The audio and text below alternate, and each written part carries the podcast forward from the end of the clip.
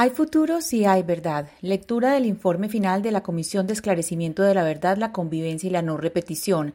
Capítulo Colombia Dentro, Relatos Territoriales sobre el Conflicto Armado. Antioquia, sur de Córdoba y bajo atrato chocoano. En lecturas anteriores hemos culminado el punto 1, el territorio. Hoy vamos a culminar el punto 2, los grupos insurgentes en Antioquia. En nuestra lectura anterior leímos Resistencia y represión en la Universidad de Antioquia.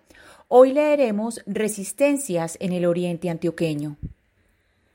En 1964, Empresas Públicas de Medellín EPM empezó las obras de construcción de la central hidroeléctrica de Guatapé, con una inversión de 40 millones de dólares. Para la realización de esta mega obra se inundó un área de 6.240 hectáreas repartidas especialmente en los municipios de Guatapé y El Peñol. La hidroeléctrica, junto con la construcción de la autopista Medellín-Bogotá que atravesó al oriente antioqueño y el aeropuerto José María Córdoba en Río Negro, cambiaron el paisaje de esta región antioqueña y afectaron su tradicional vocación agrícola. Muchos propietarios de terrenos en una zona caracterizada por los minifundios consideraron que la manera de comprar tierras indispensables para la realización de la hidroeléctrica era arbitraria.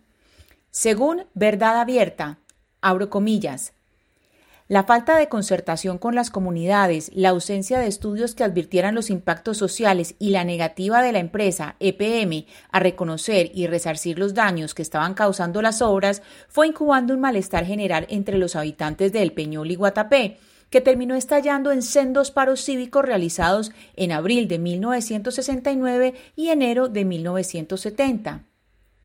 Las protestas lograron unir a las comunidades alrededor de la defensa del territorio, a todos los sectores sociales de estos municipios, campesinos, ganaderos, estudiantes, comerciantes, los políticos locales, la Iglesia Católica, docentes, organizaciones comunitarias.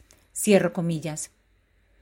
En esas movilizaciones de finales de la década de 1960 y comienzos de los 70 se puede ubicar el origen de lo que más tarde se conocería como el movimiento cívico del Oriente Antioqueño, fuertemente reprimido en las décadas de 1980, 1990 y al comienzo de la década de 2000.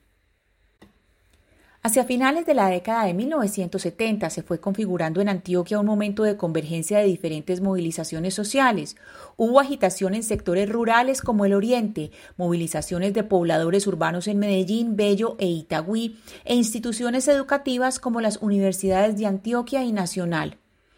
El paro cívico de 1977 fue la más recordada por la fuerza que tuvo a nivel nacional.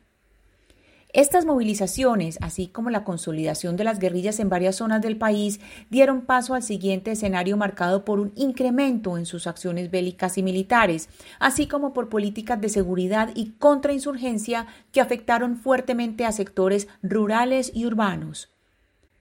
Fue la época de la guerra sucia y de una aguda violencia política. Hasta acá nuestra lectura de hoy. Cerramos el punto 2. Mañana empezaremos con el punto 3, Violencia Política y Guerra Sucia, 1977-1991. Gracias por escuchar.